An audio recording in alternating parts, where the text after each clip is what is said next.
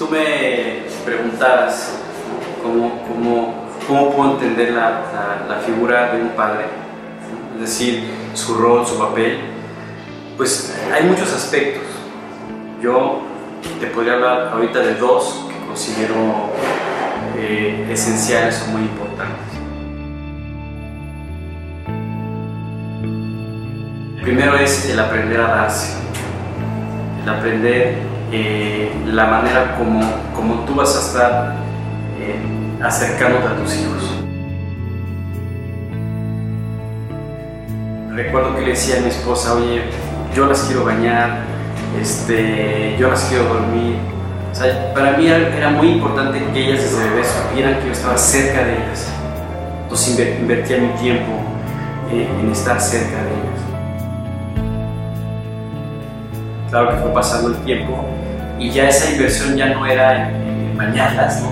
crece, o en dormirlas, aunque al final todavía de alguna manera manejamos algo parecido, pero se van desarrollando otros conceptos, eh, como, como desde acompañarlas a, a una clase, cuando tienen sus clases en la tarde, clase de natación, de tenis, de lo que sea. Pero para mí es un tiempo bien importante, simplemente de repente ir, recoger, estar con ellas, eh, de repente jugar un juego de mesa, compartir con ellas.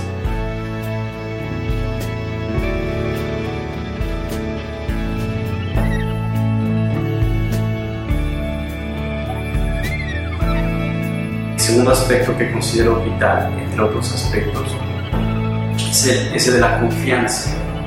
Ellas saben que si yo les prometo algo, pues es porque lo voy a cumplir. Y si yo les digo vamos a hacer esto, y esto es por aquí, y esto es por allá, ellas saben, saben que, que así va a ser, que se va a cumplir. No nada más es, una, no nada más es cumplir una promesa, sino, sino es parte de una orientación y de una formación.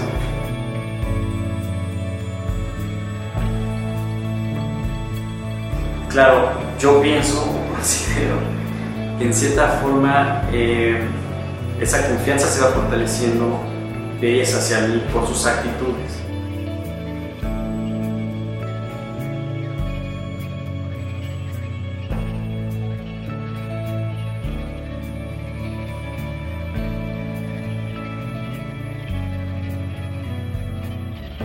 El hecho de que ellas salgan a saludarme, a abrazarme, de que están contentas que estoy con ellas.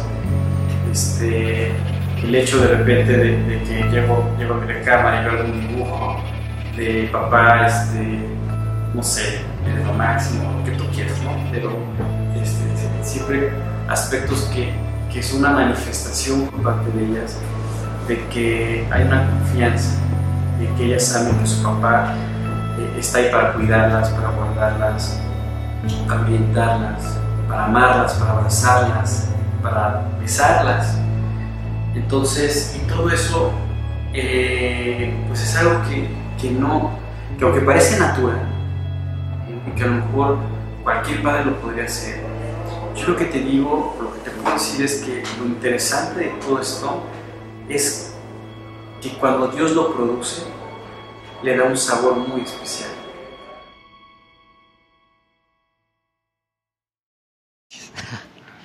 Eh, bueno, pues efectivamente dos aspectos, podemos hablar de muchos aspectos eh, sobre la naturaleza, sobre el carácter de Dios, sobre su esencia como Padre.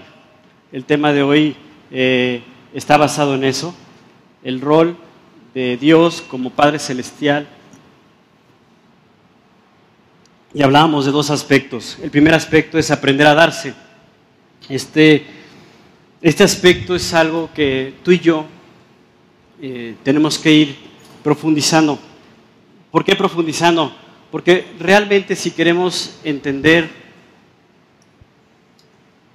quién es Dios, qué es lo que Él tiene para nosotros, cuál es el plan para nuestras vidas junto con Él, es importante entender este aspecto, el dar, el darse. Yo te puedo, te puedo comentar rápidamente que antes de, de entender mi necesidad de reconciliarme, de acercarme a este Padre Celestial, pues realmente los conceptos que había en mi vida eh, sobre, sobre el ser padre o sobre ser esposo, o, eran aspectos que realmente no consideraba como parte de mi vida.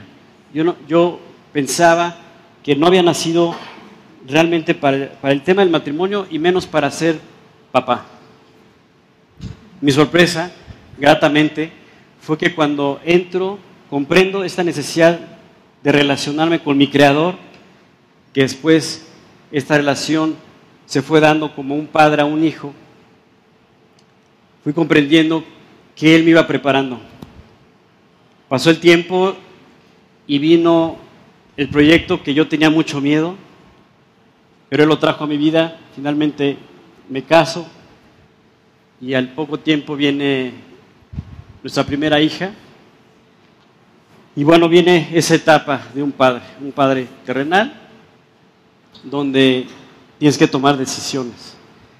Para mí fue de enorme bendición el poder aprender a, a profundizar en mi relación con Dios, con mi Padre Celestial, porque Él, Él me fue enseñando, me fue instruyendo en varios aspectos que yo no comprendía cómo, cómo los iba a aterrizar en mi hogar.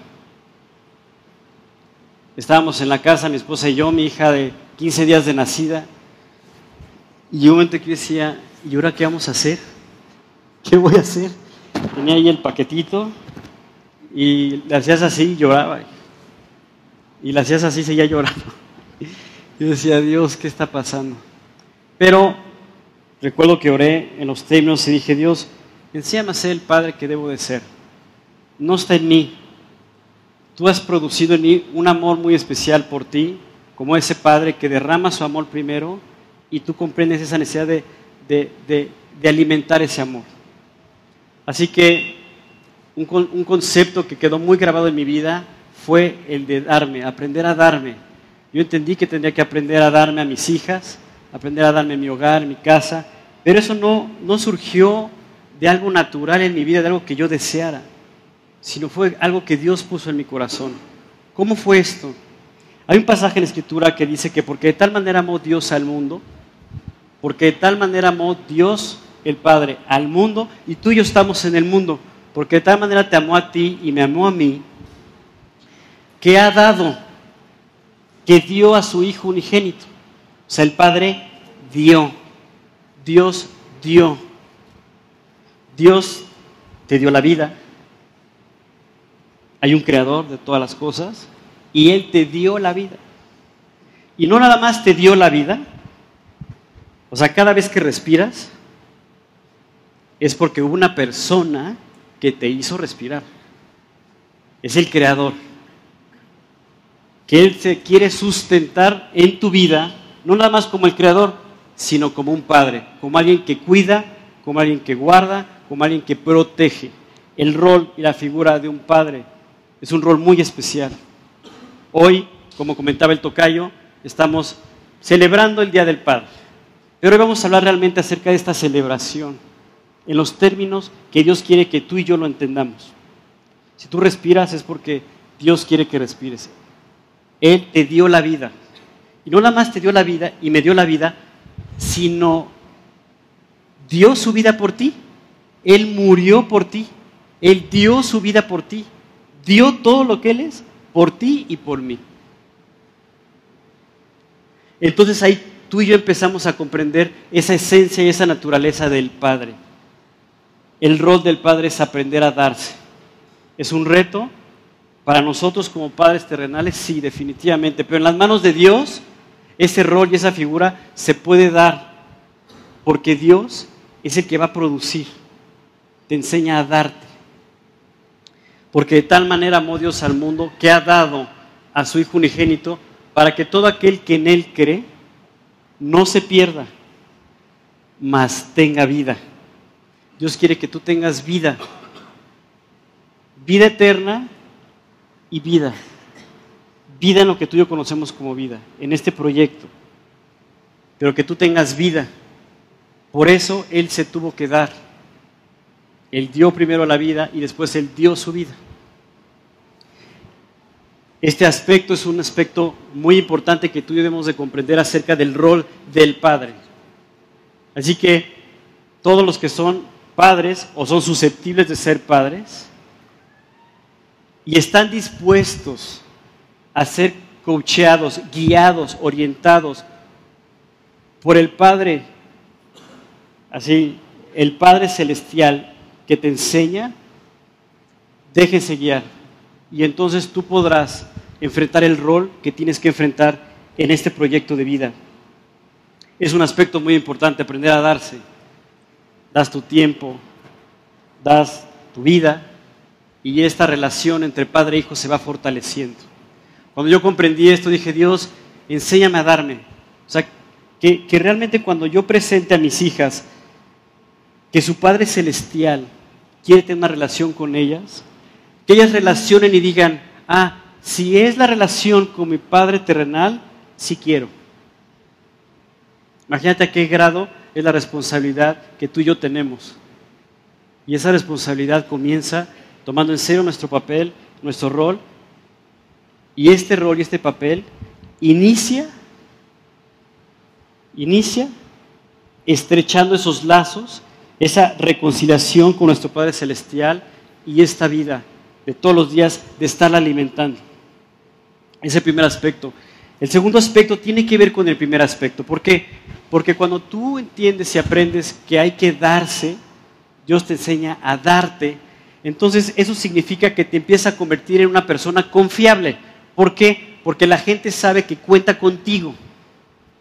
Hablando del hogar, si tus hijos saben que tú estás ahí dando tu vida, van a confiar en ti. Te van a ver como una persona confiable. Cuando tú entras en esta relación con Dios, con tu Padre Celestial, empieza a profundizar en ella y permites que Él también alimente esa relación, entonces Dios empieza a ser esa persona confiable que tú necesitas. Él habla de promesas. A lo mejor tú has escuchado que la Escritura habla de muchas promesas. ¿Cuántas de esas promesas han sido apropiadas por ti en la palabra?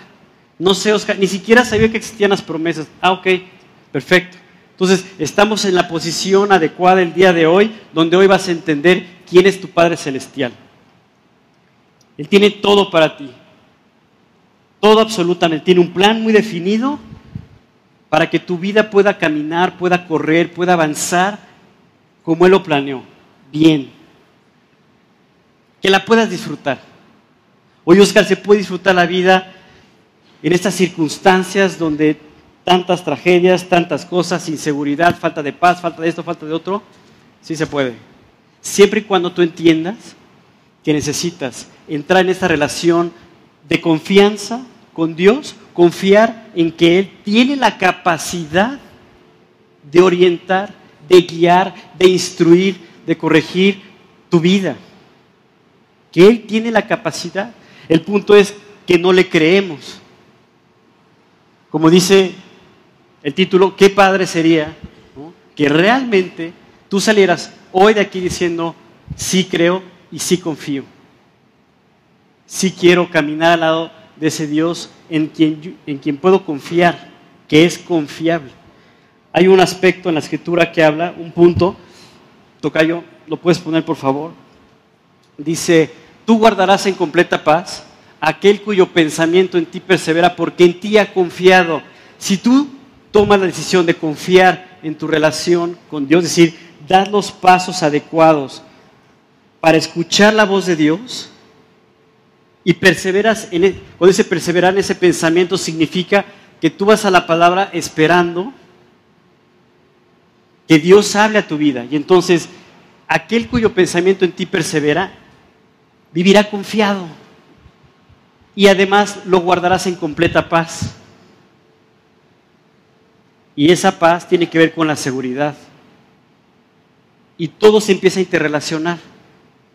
Una relación que tú y yo anhelamos. Que tú y yo necesitamos además. Tal vez tú piensas que necesitas algo y sacas adelante algún proyecto en tu vida y lo echas a volar. Hoy lo que Dios está diciendo es que lo que tú necesitas es estrechar tus lazos, que tu proyecto de vida sea reconciliarte con tu Padre Celestial, con tu Creador. En la escritura habla igual de algo que Dios, Dios dice, venid a mí todos los que estáis trabajados y cargados. Yo creo que muchos de ustedes han escuchado este pasaje o lo han visto o lo han leído, algunos tal vez lo han memorizado, espero. Dice, venid a mí todos los que estáis trabajados y cargados y yo os haré descansar.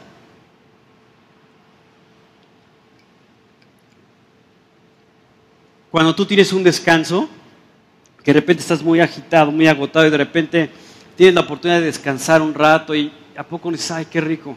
Por fin ya estaba muy agotado, ya no podía más. Caes ahí tirado y descansas y lo disfrutas. Dices, ay, qué padre, qué rico. Pude descansar. ¿A quién no le gusta descansar? Todos necesitamos descanso. Y Dios dice, cuando tú estás cargado y trabajado, ven a mí y yo te voy a dar descanso. El único que tiene la capacidad de traer descanso a tu vida, ese hombre interior que necesita experimentar ese descanso, solamente Dios, tu Padre Celestial, lo puede traer a tu vida y a la mía. ¿Cómo venimos hoy? Solamente tú sabes cómo estás el día de hoy. Solamente ustedes saben quiénes vienen más cargados que otros, quiénes vienen con falta de paz, quiénes vienen abrumados por esto, por lo otro, por aquello, agotados, cansados, desesperados, angustiados, tristes, dolidos, etcétera, etcétera, etcétera.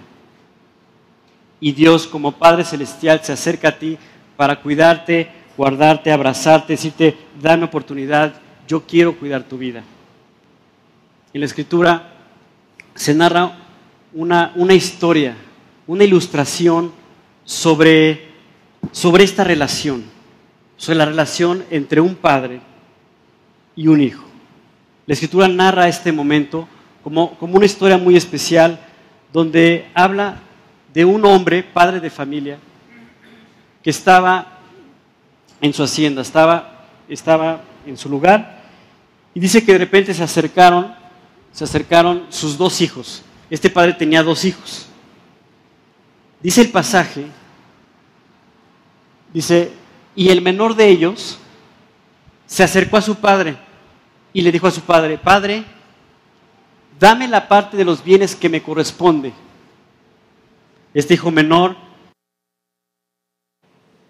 se acerca a su padre y le dice, Padre, yo sé que tengo todo contigo. Sé que no me ha faltado nada. Sé que tú has cuidado de mi vida, pero, pero, ¿cómo ves si me das la herencia de una vez? Y dice el pasaje que este, este padre repartió los bienes. Regrésate. Dice, y él les repartió los bienes. Finalmente este padre acostumbrado a dar, porque le dio la vida a sus dos hijos, les dio todo lo que necesitaban desde niños. Hijo, ¿quieres tu herencia? Te la doy. Aquí está tu herencia. Se la dio. Y el menor de ellos dijo, perfecto, agarró la herencia. Y dice el pasaje que pasados no muchos días, no muchos días después, tal vez tres, cuatro, cinco, tal vez una semana, no sabemos, pero no fueron muchos días. ¿Por qué? Porque lo que quería este hijo era, vámonos ya, ya tengo la edad suficiente como para estar separado de mi padre. Yo creo que ya me vería ridículo si estuviera con mi padre todavía. Tal vez estaba pensando en su hijo, no sabemos, pero él dijo, yo voy a agarrar camino. Y dice que no pasados muchos días, juntando todo el hijo menor, su herencia, todo lo que tenía lo juntó, y se fue lejos a una provincia apartada. Lo que llama la atención es que ni siquiera menciona que se despidió del padre. O sea, tenía tanta prisa de separarse del padre que ni las gracias por la herencia dio. Oh, ahí nos vemos antes de que me digan algo, adiós, me voy con todos mis bienes, con toda la herencia y me voy. Y ahí dice la escritura que desperdició sus bienes viviendo perdidamente. Seguramente llegó con todo el recurso. En la provincia, cuando lo vieron llegar, esta, esta provincia alejada, ¿por qué alejada? Porque él dijo, me voy lo más lejos que sea para que mi padre ni me vea ni sepa dónde estoy. No quiero saber nada de él. ¿Por qué? Porque si tengo la sombra de mi padre, pues no voy a poder hacer lo que yo quiera.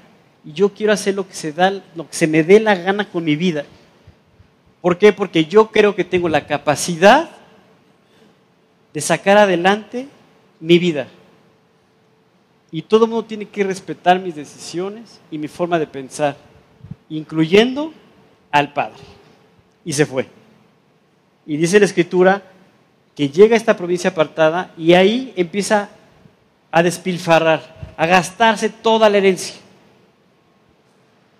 Dice, y ahí desperdició sus bienes viviendo perdidamente, porque de tal manera amó Dios al mundo que ha dado, dio a su Hijo él mismo, a su Hijo unigénito, para que todo aquel que en él cree no se pierda. Esto significa que tú y yo tenemos la capacidad de perdernos, sí, por supuesto.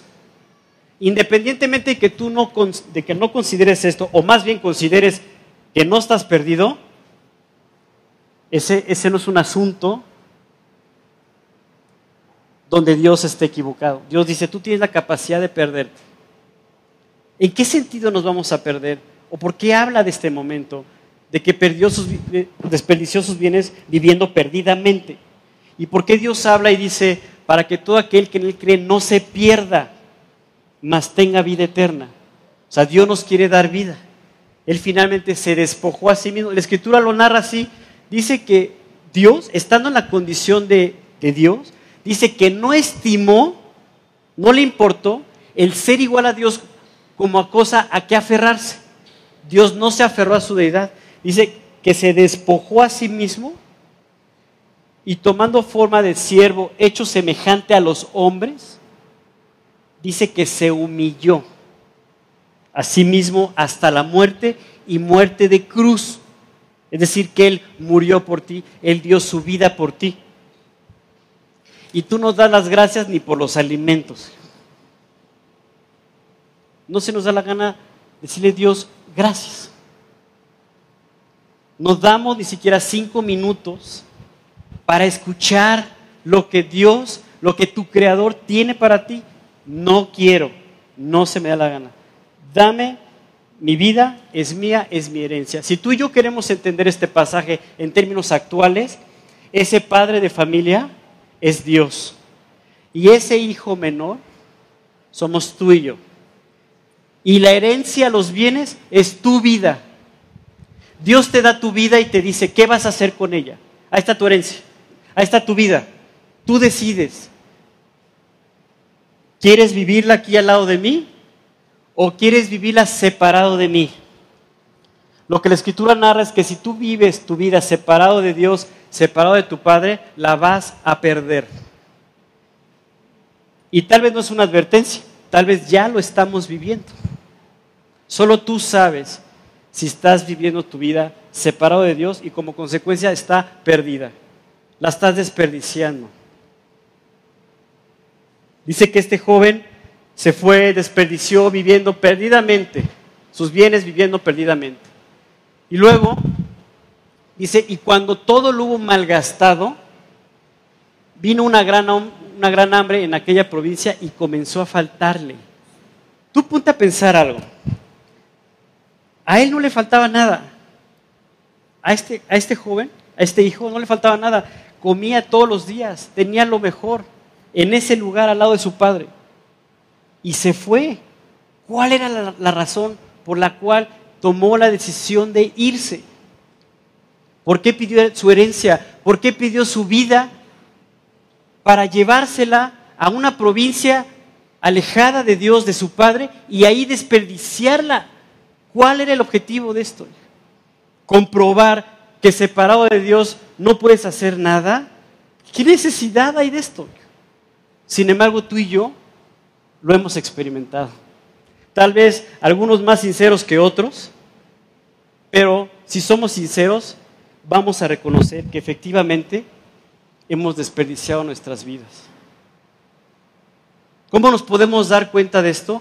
Por la indiferencia con la que vivimos por la indiferencia que damos a entender, que mostramos a la gente cuando Dios está hablando tu vida. Dios habla tu vida y tú puedes estar pensando en, ah, saliendo de aquí voy a ir a comer. la indiferencia habla precisamente de eso. Dios quiere que tú y yo reconozcamos hoy nuestra situación actual. ¿Qué tan lejos estoy de mi Padre Celestial? ¿Qué tan lejos me he ido? Y dice este pasaje que le comenzó a faltar. Cuando te empieza a faltar, entonces, Dios, ¿dónde estás? ¿Dónde has estado? Porque te empieza a faltar.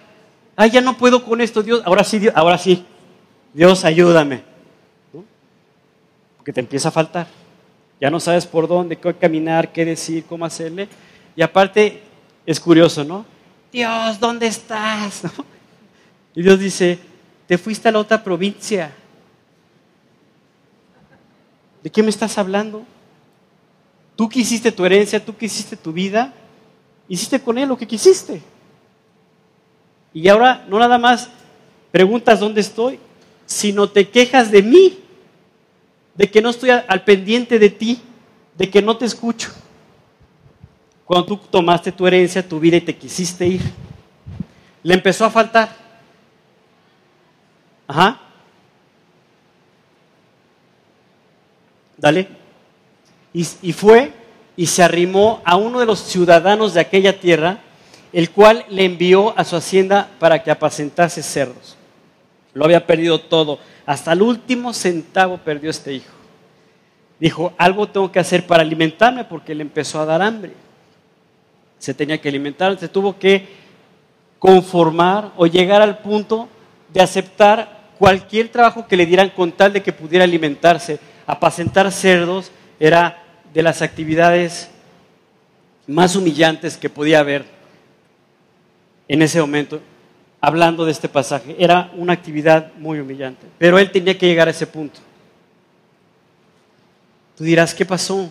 ¿Por qué llegó a este punto cuando tenía todo en la hacienda con su padre? Pregúntatelo tú.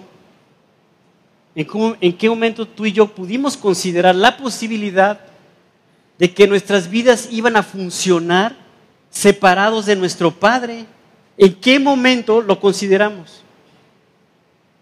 Y evidentemente estamos sufriendo cuando sufrimos que estamos apacentando ahí nuestras actividades, tratando de sacarlas adelante y humillados, tristes, desconsolados, que no sabemos qué hacer.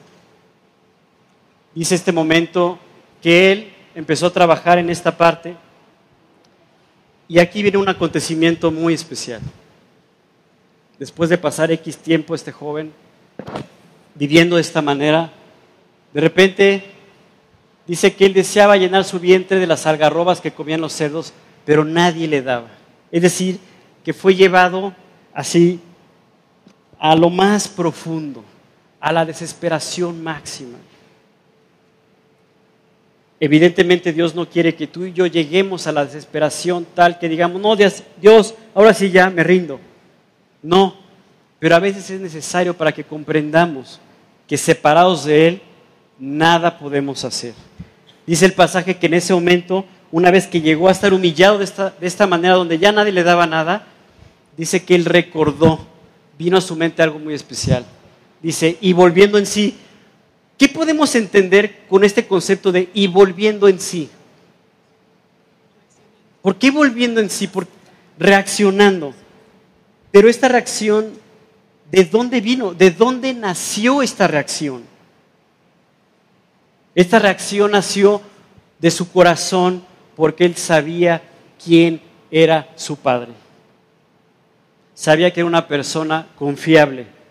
Sabía, una persona, sabía que era una persona que había cuidado de él desde que nació, desde pequeño. Sabía que era una persona que, que había dado su vida por él. Sabía que había tenido todo el cuidado del mundo por él. Si es mi esposa, díganle que nos vemos en la comida. Él sabía esto y volvió en sí y dijo, ¿qué he hecho con mi vida? ¿Qué hice con mi vida? Gracias a Dios que reaccionó, porque tú puedes no reaccionar. Y lo peor no es que no reacciones, lo peor es que esto va de mal en peor. Recuerdo una ocasión, una persona que llegó a mi casa, encontró a mi esposa, le preguntó por mí, le dijo, oye, necesito hablar con Oscar. mira, pues él llega a tal hora, vente a la casa para que platiques con él. Llegó esta persona que yo conocí años atrás, que le había explicado, le había dicho, mira, Dios tiene un plan para tu vida. Y su carta de amor describe que tiene lo mejor para ti. Y ella dijo, yo agarro mi herencia y me voy. Llegó al punto, se casó, tuvo el primer hijo. Y cuando hablaba conmigo me dijo, Oscar, ya no puedo más. No quiero saber nada de mi marido y no sé qué hacer con este niño de tres meses que no deja de llorar. Ya no quiero saber nada. Me empieza a narrar toda su vida. Y de repente me detengo y le digo, oye, lo que tú me estás diciendo es que ya no puede haber algo peor que esto. Pues no. Le digo, perdón, quiero decirte que este es el inicio. Se va a poner peor de lo que estás viviendo. Se puso blanca, verde, todos colores. Le dije, mira, no te lo digo para asustarte, te lo digo para que reacciones. Nuevamente, tu padre te está pidiendo que dejes que Él guíe tu vida, que la guarde, que te enseñe, que te cuide. Es tu oportunidad. ¿La tomas o la dejas? No hay más. Finalmente esta persona, esta chica, acepta esta decisión, empieza a caminar al lado de su padre, al lado de Dios. Y hoy te puedo decir que no nada más su matrimonio se fortaleció, sino que ahora ya tienen otro hijo más y los cuatro, entendiendo lo importante que es vivir en comunión íntima con su Padre Celestial. Y el padre, el esposo, entendió perfectamente el rol y dijo, Oscar, lo que Dios me diga como mi padre, eso va a ser. Y hay historias como esas, las que tú me digas, pero hay historias contrarias también. ¿Qué historia es la que tú piensas vivir? La decisión es tuya. El hijo me dijo, dame la herencia, y el padre dijo, aquí está tu vida. Es tuya. Adelante.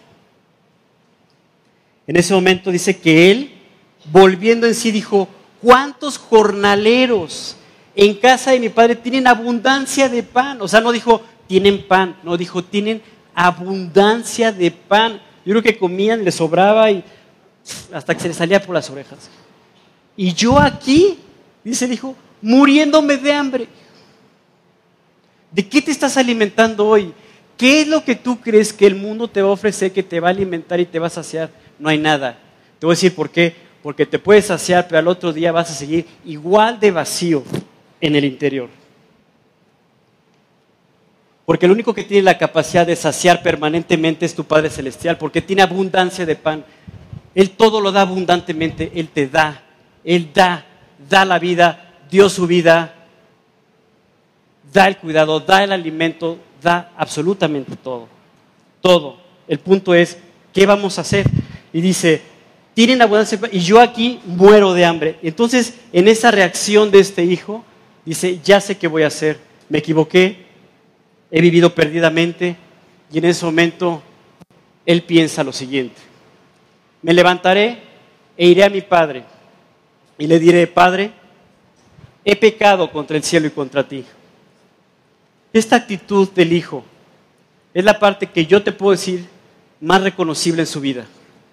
No todo lo que hizo, sino este aspecto en particular donde Él hace a un lado esa actitud de orgullo que tú y yo tenemos, con la cual podemos vivir, la hace a un lado y dice, ya no me voy a jactar de mi capacidad, ya no voy a jactar de que yo soy el que todas las puede hacer, sino que tuvo una actitud sencilla, una actitud humilde, una actitud sincera de decir, efectivamente he desperdiciado mi vida.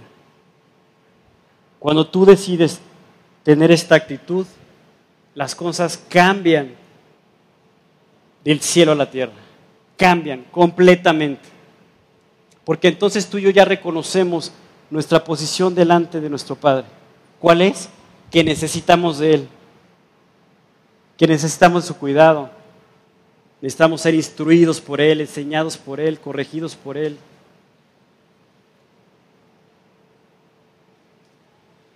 Es una actitud en la cual si tú vives, si yo vivo, vas a poder disfrutar de tu vida.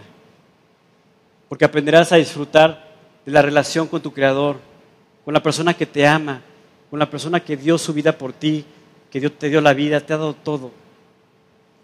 Y comprenderás realmente el sentido de la vida. Y la invitación es esa. Así que él dice, voy a llegar con mi padre y decir, Padre, pecado contra el cielo y contra ti. Ya no soy digno. ¿Sí?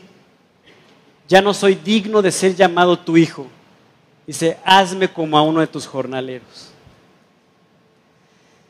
Y en ese momento con esta actitud él se levanta, es lo que le da la fuerza a este hijo para levantarse. Imagínate cómo estaba, muerto de hambre, cansado, todo mugroso, apestoso, sin bañarse, sin descalzo, la ropa toda rota.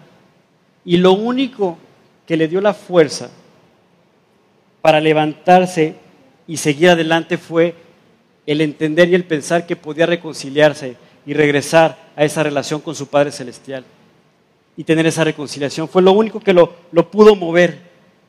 Y entonces levantó y fue hacia el Padre. Dice que levantándose vino a su Padre. Y cuando aún estaba lejos, cuando aún este joven estaba lejos, lejos, dice el pasaje que lo vio su Padre. Su Padre lo vio.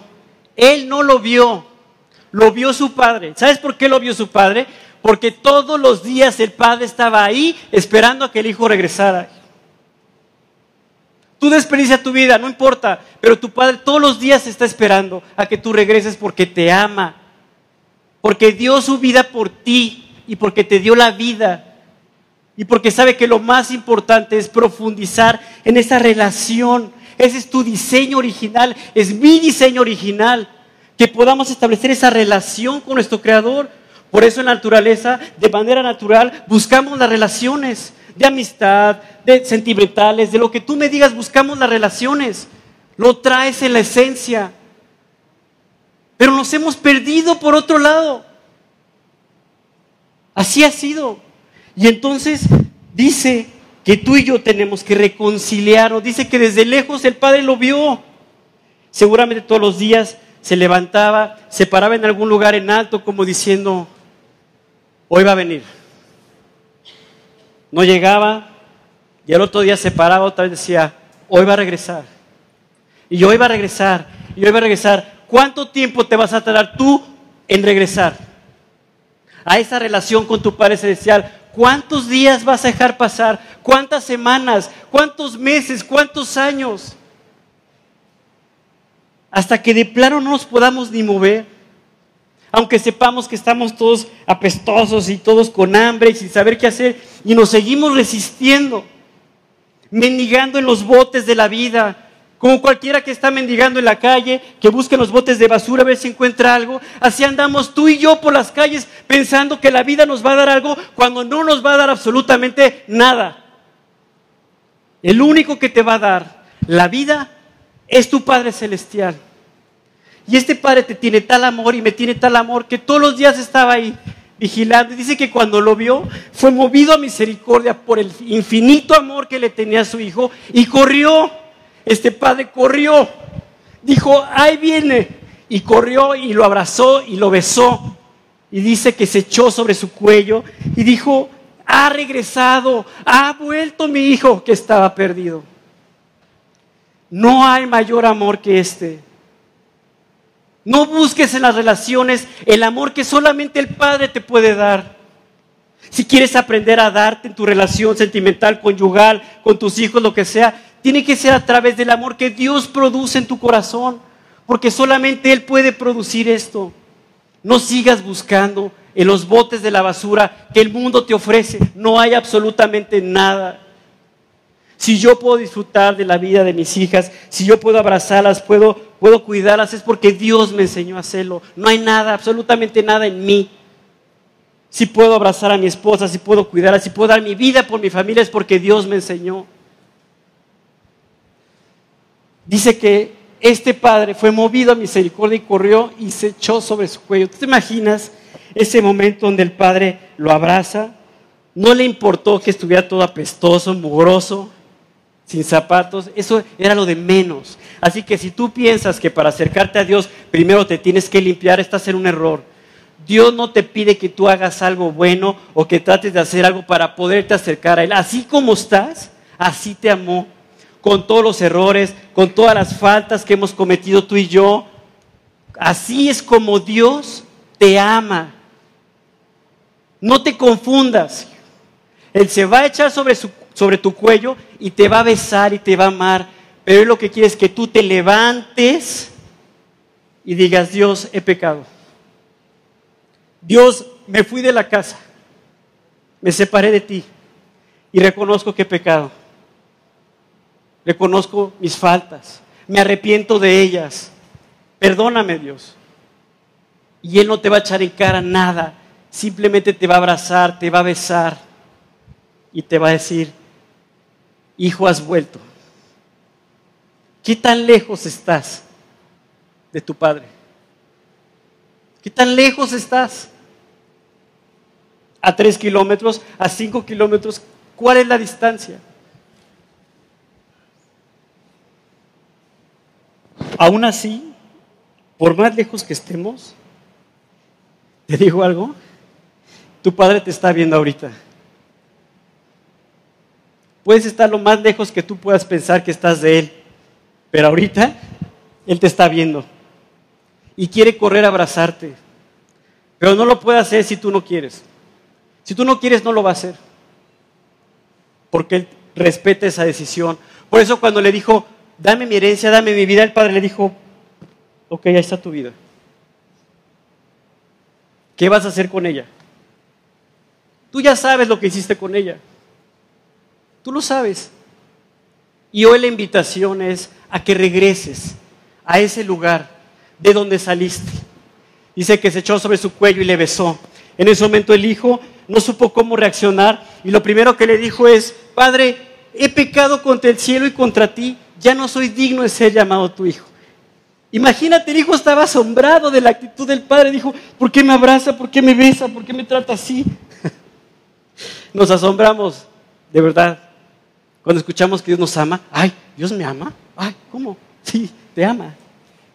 Te asombras porque no estás acostumbrado a recibir el amor que necesitas recibir. Porque el amor que has recibido es un amor temporal, es un amor que puede fallar y falla muchas veces, pero el amor de Dios no falla en lo absoluto, nunca va a fallar. Por eso se sorprendió el hijo y lo primero que vino a la mente es, Padre, he pecado contra el cielo y contra ti, ya no soy digno de ser llamado tu hijo. Dice, hazme pues como a uno de tus jornaleros.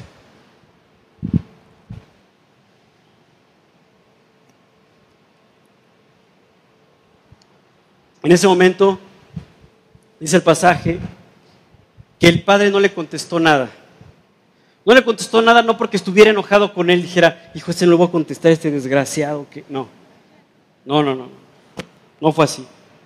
Sino que el padre se volteó con los siervos y les dijo, claro, antes de llegar con los siervos, tú imagínate el momento, lo abraza, lo besa, en el camino lo va llevando, abrazándolo, cargándolo casi, casi, porque estaba desarmando el hijo llega a la hacienda, al lugar donde estaban los siervos. Los siervos ven que está llegando el padre con el hijo.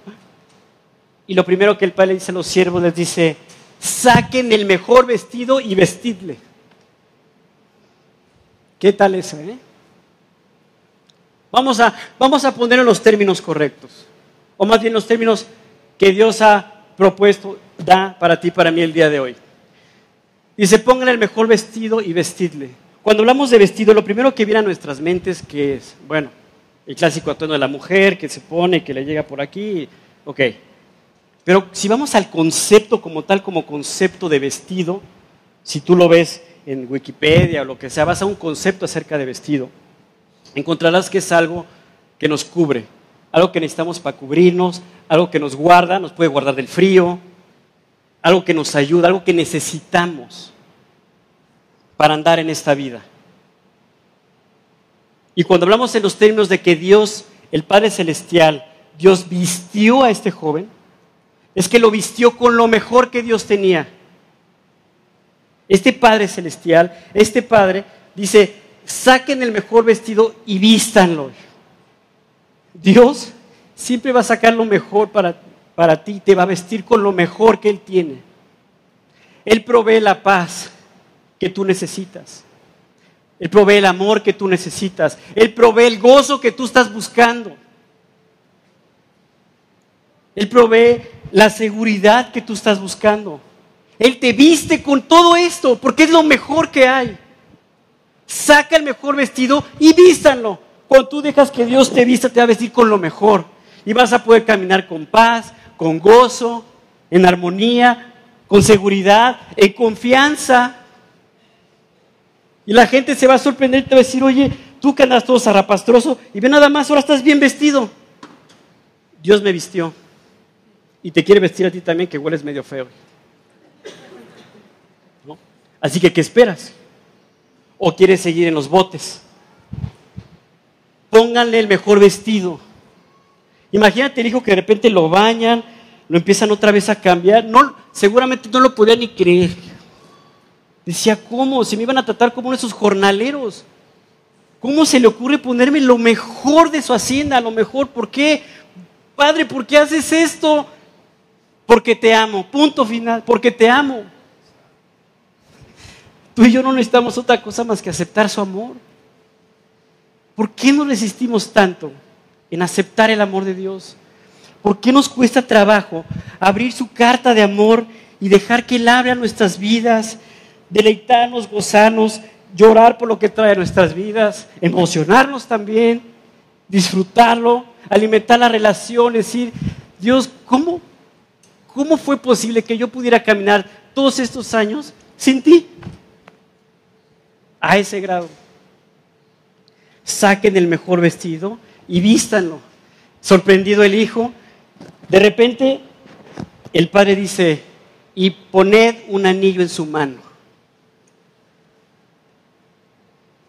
Él ya traía un anillo, pero cuando se fue de su casa decidió quitárselo y tirarlo. Y en la provincia donde estaba, lo veían sin anillo y decían, este no tiene compromiso con nadie. Y efectivamente no tenía compromiso con nadie, ni con él mismo. Pero él se fue por un anillo. Un anillo, símbolo de compromiso. Símbolo de una relación en la cual tú estableces para alimentar, para cuidar, para guardar. ¿Qué es lo que nos han enseñado en la provincia de afuera? Si ya no te late el proyecto, agarra esto y ya no tienes compromiso es de lo que nos alimentamos en los botes. ¿Cuántas veces has ido a los botes? alimentarte de este proyecto de vida. Que en el momento que tú quieras, puedes romper el compromiso que hiciste de ser padre, de ser madre, de ser esposo, de ser esposa. ¿Quién te vendió la idea de que puedes romper con el compromiso? La provincia de al lado, a la lejana que te fuiste. Pero este joven regresó y su padre le dijo, ¿Otro anillo, hijo? Y él dijo, otro anillo. ¿Por qué no? Yo imagino cuando este joven le pone el anillo, ha de haber dicho, otra oportunidad. Yo pienso que a ti y a mí se nos haría ridículo pensar que este joven, después de esta oportunidad, iba a hacer otra vez lo mismo. Dirás, no, ya no puede ser posible que lo vuelva a hacer. Ponte a pensar en tu vida. ¿Cuántas veces te has quitado el anillo que Dios te, ha puesto de ese compromiso, esa relación personal, de alimentarla todos los días? ¿Cuántas veces te lo quitas y te lo pones? Va a haber un momento que te lo vas a quitar y poner tantas veces que se te va a perder. A lo mejor hoy llegaste con la idea de dejar el anillo en el cajón y ya no, ya no verlo jamás. Dios ya, ahora sí que Dios al cajón. Vámonos. O a lo mejor ya llegaste sin el anillo. O a lo mejor lo traes puesto y Dios te está invitando, tu padre te está invitando a que te afirmes en esa relación. Ya viste lo que es vivir en esa relación con tu padre, afírmate en esa relación. Mantén el anillo, sácale brillo. Todos los días sácale brillo al anillo para que cada vez que te vean caminar digan, oye, ese trae un anillo porque brilla. Tiene un compromiso con alguien. ¿Quién es tu compromiso? Este es mi anillo, este es mi compromiso. O usas la de bolsillo, la que, no, pues déjala meto aquí para que no se den cuenta, ¿verdad? ¿Qué es lo que estamos haciendo? Pone el anillo en su mano y luego le dice, y calzados, calzado en sus pies. Por eso sabíamos que andaba descalzo. Por eso comentamos hace un momento que él andaba descalzo. El calzado nos sirve para poder andar, para estar cómodos, para poder estar a gusto. Tú y yo cambiamos de calzado dependiendo de las circunstancias. Si vamos a hacer ejercicio, ponemos unos tenis. Si vamos a ir a trabajar, ponemos unos zapatos. En fin, tú sabes lo importante que es el calzado en tu vida cotidiana. El calzado en tu relación con Dios es básica.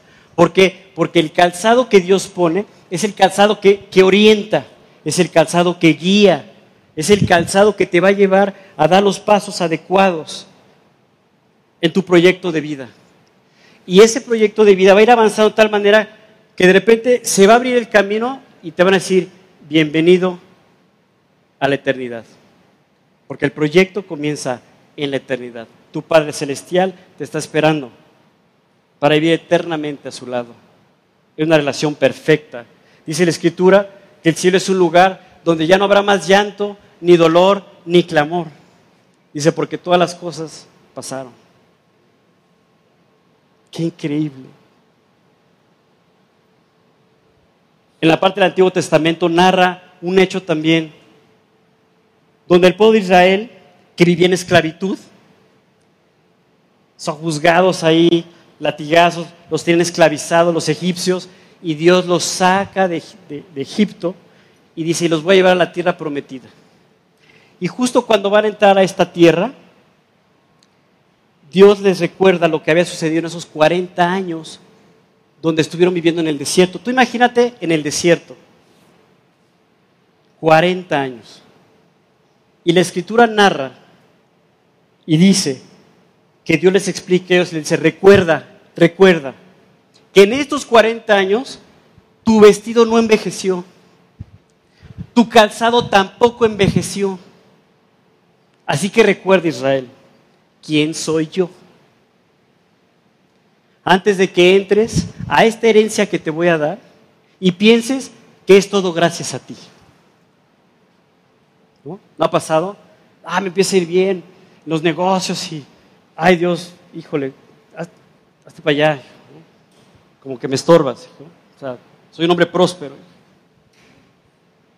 Antes de que Dios te lleve a la prosperidad, te va a decir, recuerda que tu calzado no envejeció, que tu vestido no envejeció. Si tú te pones el calzado de Dios, tu calzado no va a envejecer. Es decir, siempre se va a mantener limpio, nuevo. La relación con Dios se va haciendo cada vez mejor. Nueva, nuevas son cada mañana. La fidelidad de Dios es perfecta y es parte del calzado, siempre limpio, siempre puro, siempre orientando. Este hijo finalmente lo bañan, lo visten, le ponen el anillo, lo calza. Y eso no fue todo. El padre sabía que tenía hambre, sabía que había llegado muerto de hambre y dice, y traigan el becerro gordo, o sea, el becerro que no puede ni caminar, yo creo que lo cargaron, ¿no? Porque las patitas ya se le hacían así, ¿no? Y mátenlo. Y comamos y hagamos fiesta, ¿no? Cada, cada persona que regresa y se reconcilia con su Padre Celestial, hay una fiesta. El Día del Padre ¿Qué mejor festejo? ¿Qué mejor festejo que festejarlo con nuestro Padre Celestial. Porque tú has regresado a sus brazos. Tú has regresado y te ha besado. ¿Qué mejor festejo puede hacer? Puede haber en ese... ¿Qué, qué mayor festejo? Dice, comamos y hagamos fiesta. Dios quiere hacer fiesta porque su Hijo está de regreso. Y me voy a dirigir en este momento a los que vienen por primera vez. Dios te trajo por algo. Y ese algo es muy claro. Tienes que reconciliarte con tu Creador. Y como este hijo tienes que decirle, Dios, he pecado. He vivido mi vida perdidamente. He hecho cosas equivocadas, perdóname. Y tienes que aceptar lo que Él hizo. Él dio su vida por ti. En la cruz del Calvario dice la Escritura que Él pagó por nuestros pecados en la cruz. ¿Para qué? Para que tú y yo no nos paguemos separados de Dios en la eternidad. El plan de Dios que íbamos eternamente al lado de Él, en ese calzado perfecto, en ese vestido perfecto. Pero antes de llegar allá, tienes que arreglar cuentas con Dios aquí. Tienes que levantarte y regresar y reconciliarte con tu Creador. Eso es aquí, no es en la eternidad. En la eternidad ya nada más llegas a instalarte en la morada eterna que Dios tiene para ti. Así que no desperdices tu oportunidad, porque Dios te trajo hoy a que te reconcilies con tu Padre Celestial. ¿Qué es lo que tienes que hacer? Como este joven, pedirle perdón. Padre, he pecado contra el cielo y contra ti. Ya no soy digno de ser llamado tu hijo. Acepto el pago que tú hiciste en la cruz del Calvario por mis faltas, porque yo no tenía la capacidad de pagarlas. Y tú lo hiciste, Dios. Te despojaste a ti mismo en mi lugar para que yo estuviera contigo en la eternidad. Acepta ese pago, apropialo, hazlo tuyo. Y ábrele la puerta del corazón. Dios te pide que abras la puerta de tu corazón. ¿Por qué? Porque Él toca la puerta. Él te da la herencia, te da tu vida, pero tú decides si Él va a formar parte de tu vida o no. Déjalo entrar a tu corazón. Ábrele la puerta de tu corazón y déjalo entrar. ¿Para qué? Para que a partir de hoy Él sea tu Padre, sea, el que te guíe, sea el que te oriente, sea el que reine en tu vida, el que la guíe, el que la gobierne, el que haga todo lo que tenga que hacer, que te vista como te quiera vestir. Arregla hoy tu relación con Dios. Oscar, ¿y cómo puedo hacer eso? Hace más de 23 años yo tomé esta decisión. Y ahorita voy a hacer una pausa para, para ti que quieres tomar esta decisión. Me estoy dirigiendo a ti que sabes que estás separado de Dios y que no has tomado la decisión de reconciliarte con Él para que se lo pidas. Yo lo voy a hacer en estos términos para que tú sepas cómo hacerlo yo lo voy a hacer en estos términos. Yo voy a orar en tu lugar como si yo lo estuviera pidiendo a Dios, pero realmente lo que yo te voy a pedir es que tú ores en el interior de tu corazón la oración que en voz alta yo voy a decir. Simplemente te estoy guiando, pero eres tú el que lo tiene que pedir. Yo ya lo hice. Yo ya me reconcilié con Él. No dejes pasar la oportunidad. Y les voy a pedir a los demás que nos acompañen en esta oración. Así que todos vamos a inclinar nuestro rostro, todos absolutamente, vamos a inclinar nuestro rostro y vamos a orar. Y a ti, tú que sabes que Dios te trajo para reconciliarte con Él, ora en tu corazón en estos términos a Dios y pídele, pídele que entre a tu corazón y que a partir de hoy caminen como padre, como hijo, como Él lo planeó. Ora en estos términos. Vamos a orar.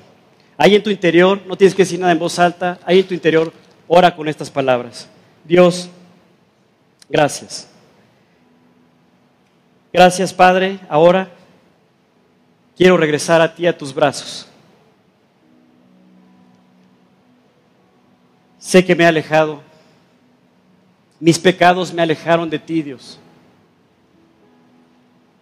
He pecado, Dios, contra el cielo y contra ti. Perdóname, Dios, por todas mis faltas. Y ahora, Dios, que he entendido que tú te diste, que tú pagaste por mis faltas en la cruz, para que, tú, para que yo no pagara separado de ti en la eternidad, yo te creo. Yo creo que tú hiciste eso y yo apropio ese pago y lo hago mío. Gracias porque tú pagaste mi lugar. Y ahora Dios, sé que estás a la puerta de mi corazón y que quieres abrazarme y besar mi cuello y guiarme. Por eso Dios, hoy te abro la puerta de mi corazón. Entra Dios a mi corazón. Entra a mi vida. Para que a partir de hoy tú seas el que guíe mi vida. Tú seas el que la guíe, el que la guarde. Y para que a partir de hoy comencemos esta relación entre Padre e Hijo. Gracias Dios. Y todo eso te lo pido. En el nombre de tu Hijo amado, Cristo Jesús. Amén. Hace más de 23 años yo tomé esta decisión y empecé a caminar en estos términos. La invitación para ti que ya tomaste la decisión es Mantente dejando que Dios te vista con su amor. Que Dios te vista con su paz. Que Dios traiga el gozo a tu vida, con el cual podrás caminar seguro y confiado. Dios es confiable. Es tu Padre. Celébralo hoy. Hoy celebra el Día del Padre con tu Padre Celestial. Que sea hoy que sea mañana, que sea pasado, que sea durante una semana, un mes, dos meses, un año, tres años, de aquí a la eternidad. Celebra, celebra tu relación con Dios. Festeja el Día del Padre todos los días. No lo olvides. Tu Padre te ama. Conserve el anillo. Púlelo. Cada vez que te acercas a su palabra, a su carta de amor, estás puliendo el anillo. Estás dejando que el vestido se mantenga sin daño, que se mantenga como nuevo, que tu calzado se mantenga limpio y puro. Él te ama, no hay más. Así que voy a terminar ahora con otra oración para todos ustedes. Acompáñenme juntos a darle gracias a Dios por este tiempo. Amado Dios, gracias. Gracias por ser ese Padre que ese Padre Dios tan increíble que no tenemos palabras de expresar tu amor, Dios. Tú nos has dado todo, Dios. Enséñanos, Padre, de verdad, a ser esos hijos agradecidos esos hijos, Dios, que, que constantemente están, están abrazados de sus padres, Dios, de su Padre, de, de ti, Señor, de todo lo que tú tienes para nosotros. Gracias por habernos traído hasta este momento y recordarnos, Dios, quién eres tú. Y Dios, yo de manera personal, te quiero pedir por todos los padres que están en este momento aquí en esta reunión. Dios, fortalécelos. Se dice fácil, pero no lo es. Dios enséñalos a darse. Enséñalos a ser padres confiables. Oriéntalos, Dios, fortalécelos en cada prueba. Levántalos.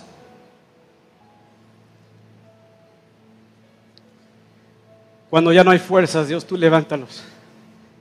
Dale sabiduría e inteligencia para ser los padres valientes que deben de ser. Esos padres valientes que, que sus hogares necesitan, que sus hijos necesitan.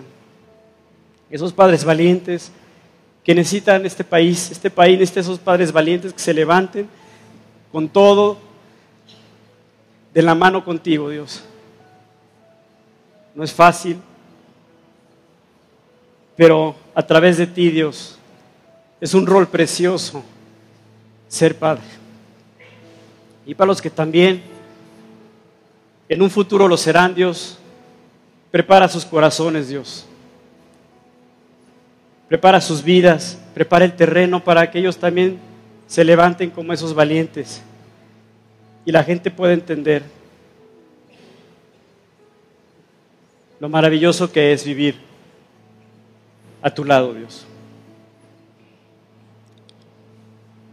Y gracias Dios, te doy por la vida de mi Padre terrenal también.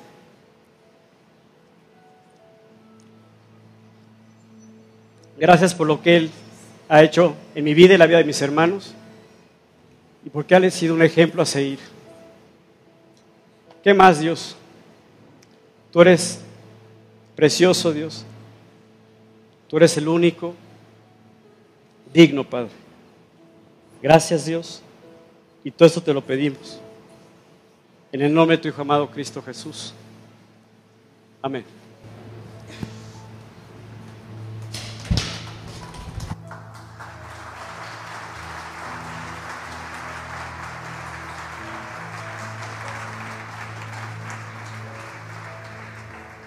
Solo me imagino lo que será caminar junto a ti.